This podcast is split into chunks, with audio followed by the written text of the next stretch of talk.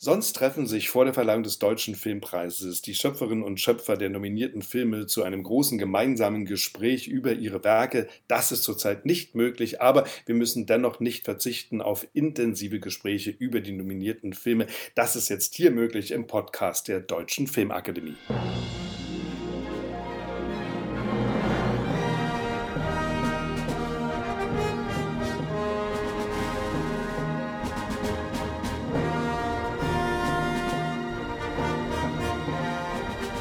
Es ist genau sieben Jahre her, da bezauberte ein junger Mann bei seinen Erkundungen der Stadt Berlin das Kinopublikum. Der Film Oh Boy ging durch die Decke, hat dann sechs deutsche Filmpreise bekommen und sieben Jahre später ist der Regisseur wieder da, Jan-Ole Gerster, mit Lara. Diesmal immerhin eine Nominierung, eine ganz wichtige Nominierung als bester Film, nämlich. Und ich grüße dich erstmal ganz herzlich. Hallo, Jan-Ole Gerster. Hallo Knut. Ja, und wie war das bei dir bei der Verkündung der Nominierungen? Äh, das war ja doch ein ziemlich langer Weg dann bis hin zur Königskategorie bester Film. Vorher kamt ihr dann nicht vor. Hattest du schon gedacht, das wird dieses Jahr überhaupt gar nichts so? Ja, ich habe tatsächlich live geguckt, beziehungsweise wie alle erstmal eine halbe Stunde gewartet, weil es gab mhm. da irgendwie so einen Hänger, der aber, glaube ich, nichts mit Corona zu tun hatte. Und äh, demnach äh, stieg die Spannung. Aber ich muss sagen, ich habe mir jetzt nur bedingt Hoffnung gemacht. Es sind so äh, starke Filme, die es ja dabei sind. Es ist ein unfassbar starker Jahrgang. Aber ich hatte tatsächlich Hoffnungen für ein, zwei Kategorien und eine davon war beste weibliche Hauptdarstellerin. Hm. Das hat leider nicht geklappt, aber wir sind froh, dass wir irgendwie doch noch in die Kategorie bester Spielfilm reingerutscht sind. Ähm, getreu dem Motto eine für alle, alle für eine. Und ähm, so betrachten wir jetzt diese Nominierung auch. Es ist eine Nominierung, über die wir uns alle freuen, egal ob Schauspieler oder Team, Produzenten oder ich. Wir äh, erkennen darin irgendwie eine Wertschätzung für unsere aller Arbeit und freuen uns natürlich, dass wir da dabei sein können. Mhm. Also völlig richtig, das ist dann die Nominierung für alle, für das gesamte Team. In dem Fall hattest du ja auch das Drehbuch nicht selbst geschrieben, äh, wie bei Oh Boy, sondern das war ein Buch, das schon da war, also das auch schon lange darauf wartete, jetzt endlich Film zu werden. Wie war das? Naja, ähm, das Buch hat tatsächlich schon eine relativ lange und interessante Geschichte. Ich habe den Blaž Kutin, ein slowenischer Autor, der aber schon auch ein paar Jahre jetzt in Berlin lebt, im Sommer 2016 kennengelernt. Wir haben uns über einen gemeinsamen Freund, den Dramaturg Franz Rodenkirchen, den auch einige wahrscheinlich kennen durch die Arbeit, haben wir uns kennengelernt und äh, mochten uns, äh, hatten so den Eindruck, wir wollen so dasselbe, wenn es um Kino geht und ähm, haben dann angefangen, über Ideen und Stoffe zu sprechen. Und irgendwie erwähnte er immer wieder ein Drehbuch, das er schon vor nunmehr zwölf Jahren irgendwie äh, begonnen hatte zu entwickeln, mit dem Titel Lara. Und das Buch wurde auch schon in Drehbuchwettbewerben ausgezeichnet. Er hatte beim Festival in Angers auch Gelegenheit, mal das mit Jean Moreau zu diskutieren, die das wohl ganz toll fand und so. Und diese ganzen Anekdoten und Mythen um dieses Drehbuch, was irgendwie unverfilmt blieb, äh, haben mich dann irgendwann doch neugierig gemacht. Und dann habe ich ihn gefragt, ob ich das mal lesen darf. Und naja, es war so, dass ich dann doch irgendwie auch nach Oh Boy das ein oder andere Drehbuch mal angeboten bekommen habe, aber nirgends hat sich dann doch irgendwie so ein Gefühl eingestellt wie bei Lara. Das war irgendwie anders und das hat zu mir gesprochen, das hat mich berührt, bewegt und ich habe mich darin nicht nur thematisch, sondern auch in der Tonalität irgendwie wieder entdeckt und äh, dachte, das passiert nicht so oft, dass, dass man mhm. so einem mhm. Drehbuch begegnet, was irgendwie auch so den Anschein macht, als wäre es für einen geschrieben, ganz speziell für einen mhm. geschrieben. Und da habe ich gedacht, das muss man auch mal annehmen können und äh, die, das Autoren-Ego zurückstellen. Und dann habe ich mich für dieses Drehbuch entschieden. Mhm. Zumal du ja davor jahrelang gar nicht präsent warst in der Filmlandschaft und das müssen wir hier auch nochmal aufklären. Also du hast äh, nach Oh Boy dir sehr viel Zeit genommen, um den Film auch zu begleiten, warst so, glaube ich, fast zwei Jahre mit dem Film unterwegs. Da bleiben aber trotzdem noch, und das muss man jetzt hier nochmal klären, fünf Jahre übrig, Jan Ole. Was ist da passiert in der Zeit? Ja, nicht ganz fünf. Also ähm, der Film ist ja nicht erst 2019 entstanden. Also angefangen haben wir 2016, dass wir da so langsam uns Gedanken gemacht haben, wann ja. machen wir das, wie machen wir das, wo drehen wir das und so. Das war nämlich auch nicht von Anfang an klar, dass es Berlin werden würde. Und äh, so gesehen gibt es da so ein Zeitfenster von zwei Jahren, wo ich an anderen Stoffen gearbeitet habe. Ähm, Stoffe, die ich auch nach wie vor verfolge. In diesem Augenblick mhm. sitze ich quasi in meinem kleinen Büro und arbeite an einer Geschichte, die auch in diesem Zeitraum irgendwie entstanden ist. Und hoffe, dass das der nächste Film wird. Aber das deutete damals darauf hin, dass es noch ein bisschen dauern würde und ich wurde doch auch ein bisschen unruhig und hatte Lust zu drehen und wollte nicht allzu viel Zeit verstreichen lassen und weil Lara irgendwie so verheißungsvoll vor mir lag als fertiges Drehbuch und auch als muss man ja auch dazu sagen, es ist auch kein unwichtiger Aspekt, auch als relativ produzierbares Projekt, habe ich gedacht, das machen wir jetzt. Und dann standen wir auch schon dreiviertel Jahr später am Set. Mhm. Da haben wir jetzt also einen Film, du hast ja gesagt, wo dich schon das Drehbuch irgendwie angesprochen hat, wo irgendwas ähm, dich ganz persönlich berührt hat. Und das wüsste ich ihm gerne. Das ist ja doch eine ganz andere Geschichte. Es ist eine Frau, 60. Geburtstag, äh, die ist jetzt pensioniert, die hat eine ganz andere Berufslaufbahn eingeschlagen als du jetzt. Du bist Künstler, sie hat sich dem verweigert. Aber was war es denn, was da ganz persönlich für dich wichtig war, was sich da angesprochen hat? Ich glaube, es ist das, was einen dann immer in guten Filmen oder in guten Drehbüchern anspricht. Es wird irgendwas verhandelt, was mit unserer aller Existenz zu tun hat, mit dem, was man im Englischen Human Condition nennt, was uns ausmacht als Menschen. Es ist ein, eine menschliche Erfahrung, die man, glaube ich, mit einer guten Geschichte macht. Und äh, das ist ja das, was wir irgendwie alle doch im, im Kino suchen oder was, was, was wir uns so wünschen, wenn wir auf der Suche nach guten Stoffen und Geschichten sind. Und in Lara war das halt auf eine sehr einfache, reduzierte, beiläufige, aber nicht weniger kraftvolle Art irgendwie gelungen und war irgendwie begeistert, wie dem Blush das gelingt, mit so wenigen Pinselstrichen ein ganzes Leben, das Leben dieser Frau Lara an einem Tag zu erzählen. Und darüber hinaus wusste ich halt auch persönlich viel mit den Themen des Films anzufangen. Also es geht ja viel um Zweifel, um vielleicht auch nicht zu erreichende Absolutheitsansprüche. Es geht um die Ehrfurcht vor der Kunst und ähm, der Frage, ob man überhaupt diese Ansprüche jemals erreichen kann oder daran zerbricht. Und ich war auch mal in einer ähnlichen Situation und werde wahrscheinlich auch immer wieder an solche Punkte kommen, wo ich äh, mich und meine Arbeit äh, irgendwie auch immer wieder hinterfrage, in Frage stelle und anzweifle. Das ist bis zu einem gewissen Grad, glaube ich, auch ganz gut und gesund und konstruktiv. Es kann aber auch schnell in sowas Destruktives umschlagen, wie bei Lara, die dann einfach ähm, aus, aus Ehrfurcht vor der Sache, die sie sich da vorgenommen hat, eigentlich zurücktritt und anderen den Vorrang lässt. Und wie sich dann rausstellt, kann sie doch nicht so ganz davon lassen. Und so kommt es, dass ihr Sohn alles erreichen muss, was, was ihr nicht gelungen ist. Mhm. Also ihr Sohn, der von Tom Schilling gespielt wird, ist Komponist, ist Pianist, wird am Abend, da steuert er die Geschichte drauf hin, dann auch eine Premiere haben, ein großes Konzert haben. Sie hätte selbst eine Laufbahn einschlagen können, ist aber dann in die ja wenig spektakuläre Verwaltung gegangen, wo sie auch ganz gut war, glaube ich. Den Job hat sie gut gemacht, äh, sagt sie ja selber. Aber die Frage ist, äh, die schwingt immer so mit. Ich finde, sie wird im Film gar nicht so direkt beantwortet. Das kann sich jeder selber überlegen. Wäre sie vielleicht, wenn sie diese Angst nicht gehabt hätte, eine ganz große Künstlerin geworden oder nicht? Habt ihr euch das selber mal so überlegt? Ja, wir haben uns eigentlich eher mit der Frage beschäftigt, was ist denn eigentlich überhaupt wichtig? Ist es äh, natürlich wichtig, sich irgendwie Ziele zu setzen und was erreichen zu wollen, über sich selbst hinauswachsen zu wollen, sich selber zu fordern, mhm. aber der Weg dorthin, der ähm, der muss ja auch irgendwie schön sein, ne? weil irgendwie das Leben ist kurz und speziell beim Filmemachen hat man vielleicht so alle zwei, drei Jahre äh, die Chance, mal einen Film zu präsentieren und rauszubringen und äh, beim Filmemachen mehr als noch bei allen anderen. Künsten wahrscheinlich ist, ist es irgendwie unbedingt wichtig, dass auch der Weg dahin freudvoll, lustvoll und schön ist, weil es einfach so viel Lebenszeit ist, was die da drauf geht und diese Sichtweise, die liegt, glaube ich, der Lara sehr fern. Also sie hat einen fast protestantischen, freudlosen Blick auf das, was sie macht, einen sehr alten Wertebegriff, mhm. einen sehr alten Kunstbegriff, der sehr geprägt ist von Disziplin und ähm, von so Tugenden, dass wenn es nicht weh tut, kann es auch nicht gut werden. Und auch wenn Corinna und ich natürlich auch ehrgeizige Menschen sind, die sich was vornehmen, sind wir in dem Punkt, glaube ich, doch eklatant anders als die Figur, weil so selbst masochistisch wie, wie Lara ähm, sind wir dann irgendwie, glaube ich, nicht am Ende. Mhm. Auf der anderen Seite finde ich das ja sehr sympathisch bei ihr. Wiederum, wenn ich das so richtig interpretiere, dann verabschiedet sie auch Mittelmaß und sie hat das Gefühl, vielleicht wäre ich nur Mittelmaß geworden, vielleicht wäre ich nicht so fantastisch gewesen, wie ich es mir gewünscht hätte. Deshalb geht sie einen anderen Weg, geht sie in die Verwaltung und ich finde, das ist dann wieder etwas, was sie, wie ich finde, doch zu einer großen Figur macht. Dieser absolute Anspruch an die Kunst. Sie liebt die Kunst und das verbindet sie ja dann wieder mit euch.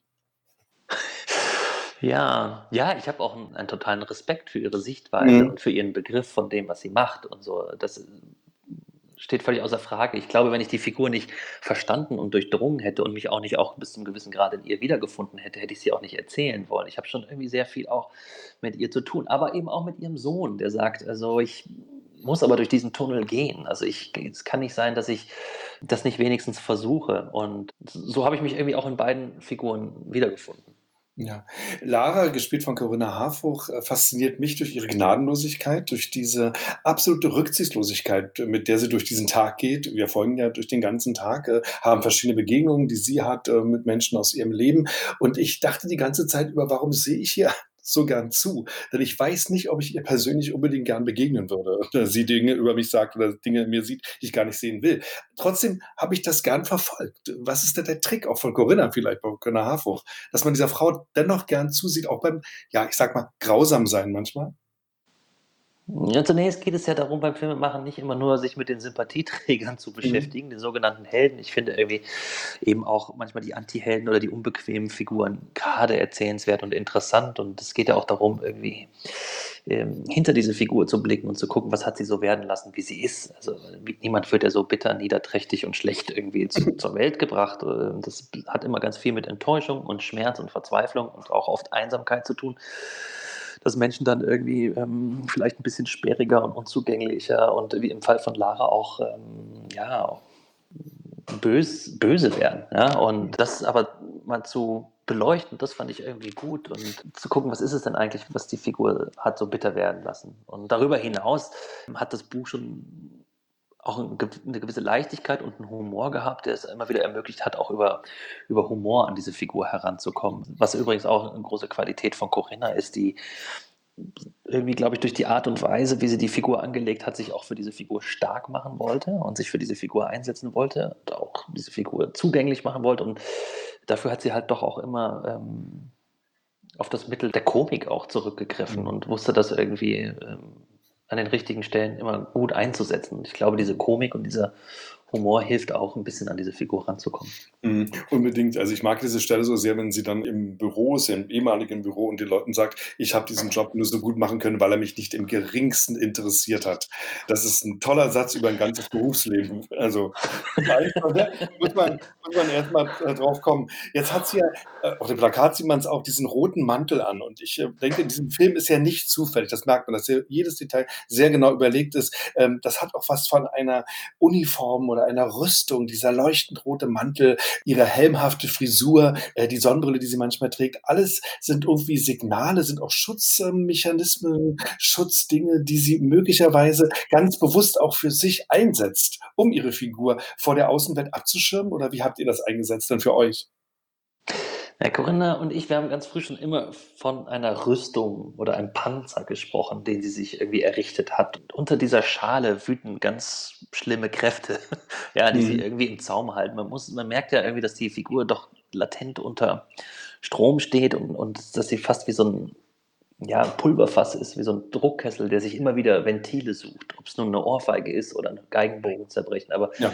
sie lässt immer mal wieder so diesen Panzer auf und äh, oder diesen, macht diesen Kessel auf und, und, lässt irgendwas raus von dem, was ihr Inneres ist. Und diese Idee hat sich natürlich dann auch irgendwie ins Kostümbild übertragen. Ich hatte zwar zunächst irgendwie auch eine ganz andere Vorstellung, also ich fand es ganz wichtig und, und äh, elementar, ein Kostüm für diese Frau zu finden. Man kennt das ja, dieser berühmte Mantel von Oskar Röhlers, äh, die Unberührbare, ja.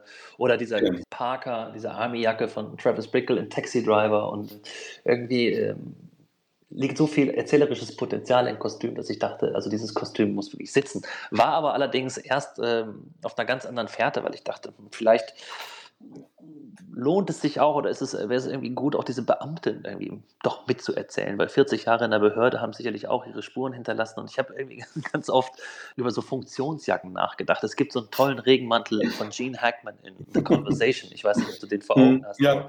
Sowas fand ich irgendwie toll, dass sie eigentlich über einer sehr eleganten Bluse und einem sehr eleganten Rock doch etwas sehr Funktionales hat. Und irgendwie war das theoretisch richtig, aber immer wenn wir es irgendwie ausprobiert haben, fühlte es sich nicht richtig an. Und Annette Guter, die fantastische Kostümbildnerin unseres Films, kam dann kurz vor den Dreharbeiten mit diesem Mantel um die Ecke, weil sie irgendwie gemerkt hat, ich bin noch nicht so richtig 100% zufrieden. Und irgendwie war, war das so ein Magic Moment. Corinna zieht ihn an, ich schaue mir das so an. Corinna hat auf einmal einen ganz anderen Gang. Also es war irgendwie, als hätte so dieser Mantel noch so das letzte Quäntchen in die Figur reingegeben und sie hat auf einmal eine ganz andere Haltung eingenommen und äh, er ist auch so schön steif gewesen und das sollte die Figur ja auch ein bisschen sein und das war eigentlich das Wunder von Kostümbild, was dort mhm. passiert ist und so kam der Mantel in den Film, der natürlich auch farblich ganz toll äh, ja. ins Konzept passte. Frank Riebel musste ich auch nicht mehr lange überreden, denn der mochte das gleich und äh, ja, es war, war eine perfekte göttliche Eingebung von Annette in letzter Sekunde.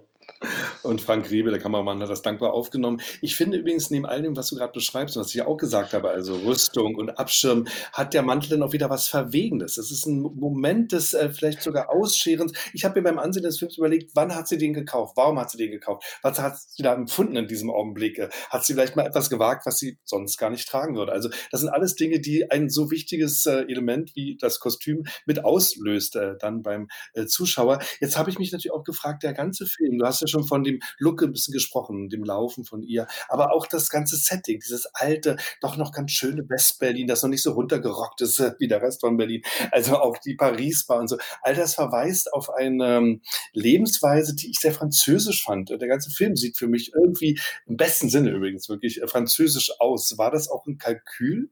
War das der Blick, den ihr werfen wolltet auf diese Geschichte? Das Buch hatte schon immer irgendwie so, ein, so eine Atmosphäre von so einem späten Truffaut oder Claude mhm. Sauté-Film. Ne? Also sowas. Ich wollte auch in, im besten Sinne einen altmodischen Film machen. Mhm. Ähm, wollte jetzt irgendwie nicht so nach, oh boy, hatten verschiedene Leute so eine Vorstellung von mir, die ich nicht hatte, dass ich jetzt so, so ein hipper Regisseur bin und irgendwie habe ich mich vielleicht auch unterbewusst ein bisschen dagegen gestellt und gedacht, ich mache jetzt einen mhm. richtigen, etwas altmodisch anmutenden Film. Und das Französische, ja, das war ein bisschen im Buch drin, aber das haben wir gar nicht so explizit gesucht. Das bringt aber auch ähm, Charlottenburg so von alleine mit sich. Irgendwie war klar, dass der Film sich so um Savini-Platz und auch ein bisschen Tiergarten Wilmersdorf abspielen wird. Nicht zuletzt, weil es dort diese Instanzen und diese Orte gibt, die auch noch seit 30, 40 Jahren unverändert sind. Das ist dieses Bildungsbürgertum, dieses äh, Kulturangebot, so Orte, aber auch wie Rogacki, Paris, Manzini.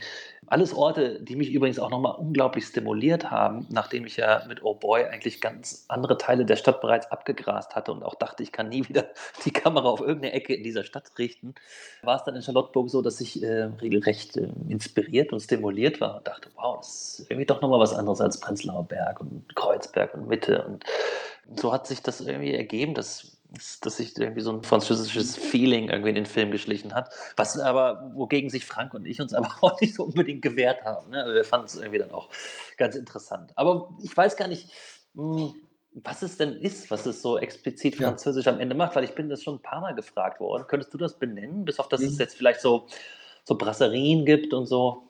Ähm, ich habe dich das auch schon oft gefragt, also ich gehöre auch zu dieser Gruppe, weil es erinnert mich aber auch an dieses, äh, auch gegenwärtig übrigens, äh, französische Erzählen, dass ja auch ein sozial genaues ist, wo die Figuren schon auch sehr genau umrissen sind und man weiß etwa, wo die in der sozialen Stufenleiter zum Beispiel stehen und das zu verbinden mit einer packenden Geschichte. Ich finde, dass die Franzosen das ganz hervorragend können. Also es ist nicht nur der Look, sondern es ist ah. auch der Umgang mit den Charakteren für mich, ah. äh, der mich an wirklich bestes französisches Gegenwartskino erinnert hat. Wie übrigens ja auch äh, es eine Verbindung gibt wiederum zu Old Boys, das liegt da auf der Hand übrigens.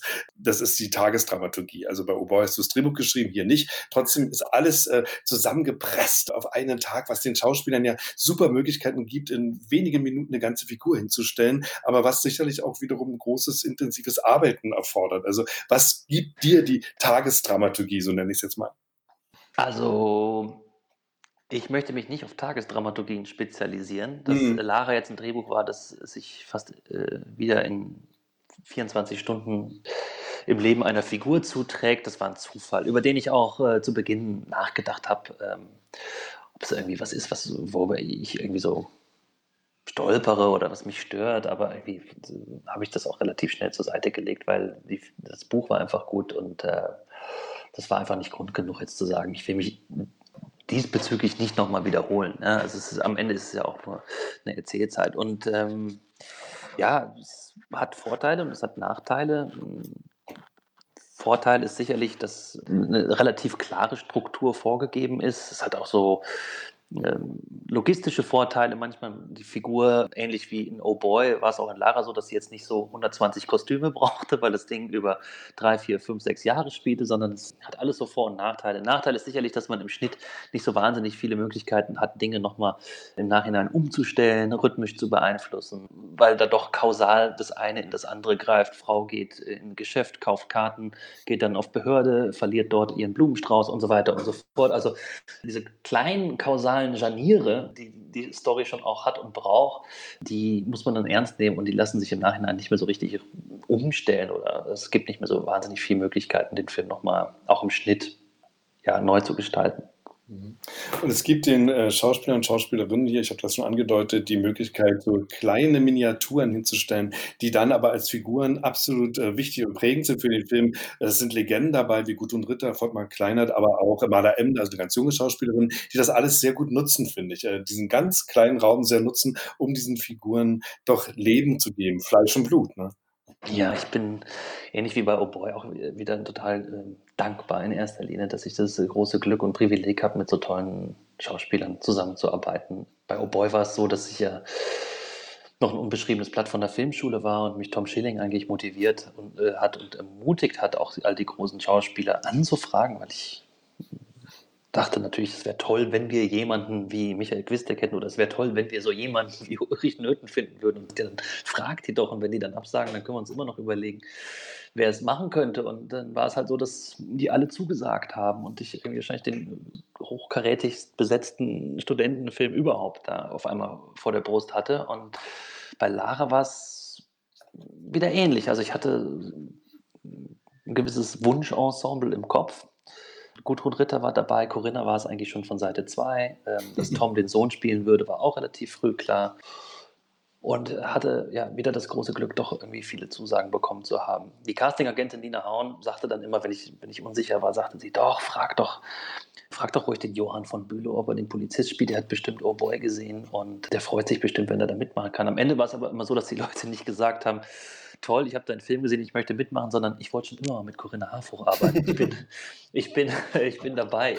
Also es hatte dann gar nicht so sehr was mit mir zu tun, sondern tatsächlich ist äh, Corinna auch verantwortlich dafür, dass wir so ein tolles Ensemble zusammen bekommen haben, weil, ja, weil egal wo man hingekommen ist, die Leute lieben Corinna die Leute lieben Corinna, wissen, dass sie eine großartige Schauspielerin ist. Ich habe mit ihr auch zu Lara dann ein langes Interview führen können und da hat sie äh, so schön und äh, offen gesagt, wie sie auch ist. Weißt du, wenn ich irgendwas nicht mag, ist, wenn ich zu viel Anweisung bekomme, wenn man mir vorschreiben will, was ich zu machen habe. Ich bin eine Schauspielerin, sie geht ja viele Risiken ein, nicht? Ist ihr Leben lang immer künstlerische Risiken eingegangen, aber sie will das Gefühl haben, es selbst entdeckt zu haben. Das ist auch eine Herausforderung dann für einen Regisseur oder eine Regisseurin, dem Schauspieler diesen Raum zu geben, selbst die Entdeckungen zu machen. Wie war das hier?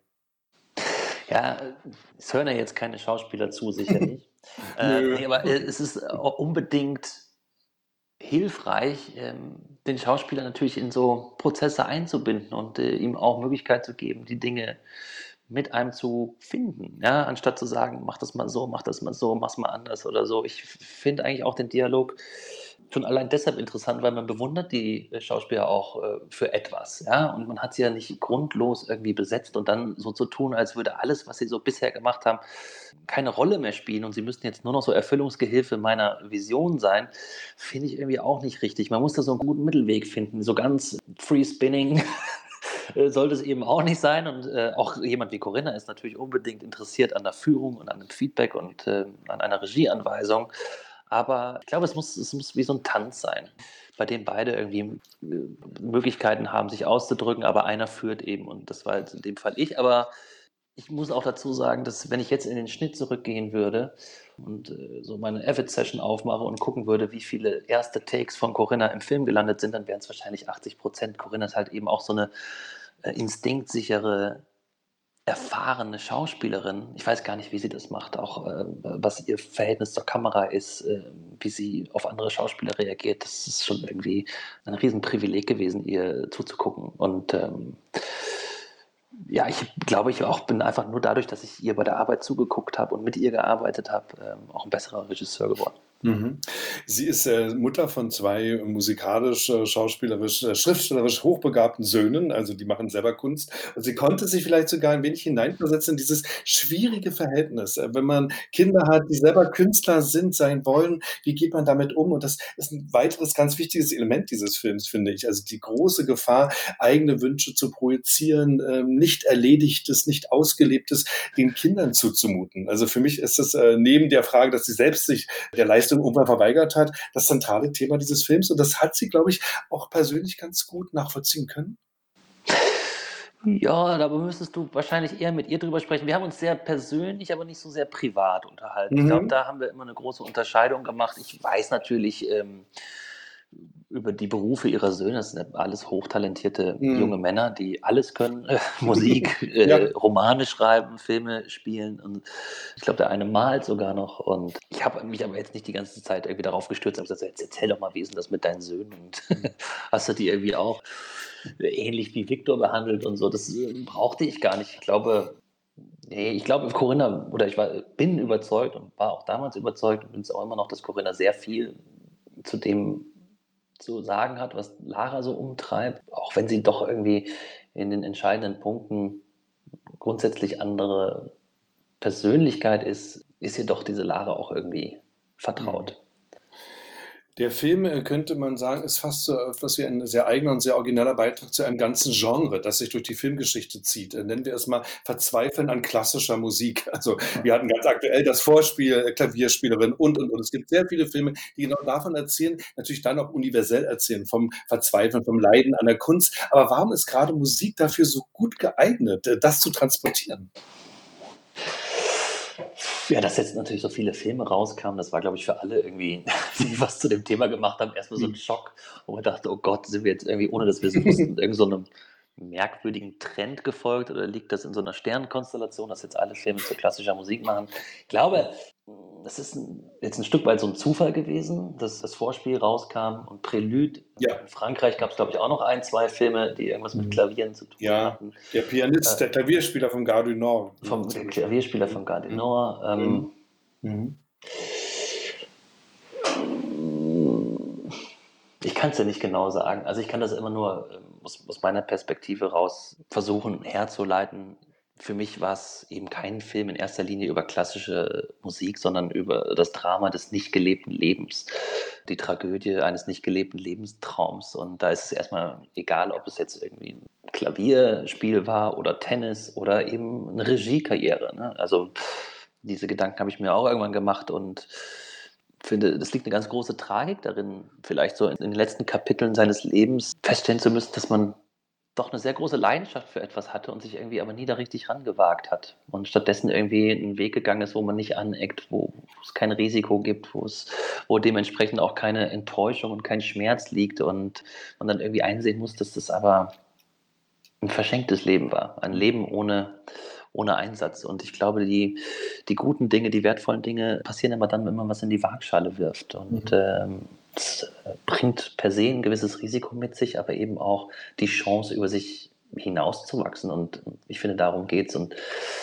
das ist für mich das Drehbuch von Lara gewesen. Dass es jetzt irgendwie dann in der Welt der klassischen Musik spielt, hat sicherlich damit zu tun, dass es vielleicht 'n bisschen filmischer ist als Literatur zum Beispiel. Aber für mich war das natürlich erst mal nur 'ne Metapher für was sehr viel Größeres. Mhm, aber es ist vielleicht auch irgendwie das Besondere, die Musik hat auch was Abstraktes, hat etwas Interpretierbares, hat etwas schwer zu Greifendes, etwas Wesenloses. Und ich finde, das macht ja auch, äh, den Reiz der Figur aus. Auch Lara ist nicht so ganz zu greifen. Also, es bleiben wir haben jetzt über viele Aspekte ihres Charakters gesprochen, aber es bleiben doch auch ganz bewusste Rätsel und Geheimnisse. Es bleiben Dinge unausgesprochen und offen. Ich glaube, dass das mit einer der ersten Dinge, auf die wir uns geeinigt haben, als wir uns so kennengelernt haben, Corinna und ich, dass es irgendwie unbedingt wichtig ist, dass man der Figur auch so 'n Geheimnis lässt und dass man sich bestenfalls ihr annähert und versucht, sie zu verstehen, aber dass man sie auch nie wirklich in Gänze jetzt irgendwie, ähm, seziert und unters Mikroskop legt und so küchenpsychologisch auseinandernimmt und was ist in ihrem Leben falsch gelaufen, damit sie jetzt so ist, wie sie ist. Es gibt so viele Indizien und Hinweise und Bilder für das, was Lara ausmacht und das hat uns oft gereicht. Ähm, und, äh, so sehr wir sie auch irgendwie natürlich kennenlernen und und auch, ähm, zugänglich machen wollten, das genauso wichtig war's uns, äh, ihr aber auch ein gewisses Geheimnis zu lassen, wenn man das überhaupt so mhm. ja, pathetisch sagen kann. Aber so war es. Und ich glaube, das ähm, war auch irgendwie richtig. Ähm, und die Corinna hat das zum Glück auch so gesehen, ja. Jan, ohne noch eine letzte Frage, also ein Blick in die Werkstatt, weil das ist ja bei solchen Filmen, wenn es um Musik geht, auch immer wichtig oder interessant, wie die Musikausübung selbst hergestellt wurde. Beide spielen sehr anspruchsvolle Stücke in dem Film. Corinna Harfuch habe ich so noch nicht gesehen und gehört. Ich weiß nicht, ob sie da selber spielt. Bei Tom weiß ich, der ist selbst Musiker, hat auch eine Band, macht auch Musik, aber trotzdem war das ja wahrscheinlich dann noch mal eine andere Herausforderung. Also wie seid ihr da vorgegangen? Ja, Tom spielt Klavier, das stimmt. Also, er hat ja seit ein paar Jahren eine Band. Übrigens mit der Jazzband von Oh Boy hat er äh, mhm. diese Platte ja. aufgenommen. Ähm, und er spielt ungefähr so Klavier, wie ich Lagerfeuergitarre spiele. Also vielleicht ein bisschen besser, aber er ist weit davon entfernt, natürlich klassisch ausgebildeter Konzertpianist zu sein und äh, mal eben so eine Chopin-Etüde zu spielen. Das, das macht er eben auch nicht. Aber er hat dann einen Ehrgeiz, wie ihn halt eben auch nur die wenigsten Leute haben und eine Hingabe, sodass er sich dann irgendwie ähm, Klavierunterricht genommen haben, beziehungsweise wir haben ihm eine Klavierlehrerin gestellt und ähm, man musste ihn auch nicht lange überreden und er hat das wahrgenommen und ernst genommen und hat dann eigentlich drei Monate lang nur ähm, diese Revolutionsetüde von Chopin geübt, geübt, geübt, geübt, bis er es dann tatsächlich spielen konnte zur Verwunderung aller, als er dann ans Set kam und es um diese Konzertszene ging.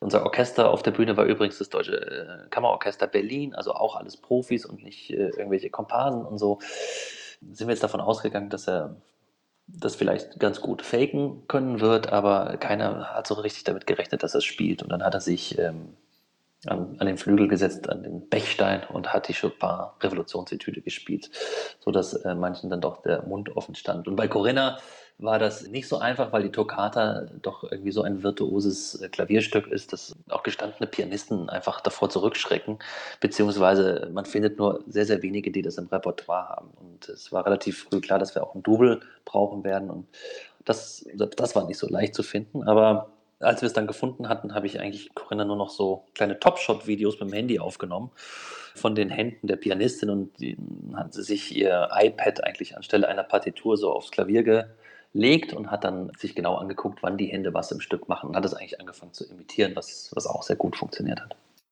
Welchen Preis sind wir bereit für unsere Träume zu zahlen, könnte man vielleicht auch äh, zu diesem Film sagen. Auf jeden Fall ist der Film ein Geschenk gewesen für Corinna Harfuch, die ja nicht 60 geworden ist, wie die Figur im Film, sondern im vergangenen Jahr 65 geworden ist und den Film tatsächlich auch empfunden hat als ein Geschenk in ihrer langen und so erfolgreichen Karriere. Nominiert als bester deutscher Spielfilm Lara. Jan Ole Gerster war das. Ganz herzlichen Dank für das Gespräch. Ich danke dir. Ich danke dir, Knut. Bis bald.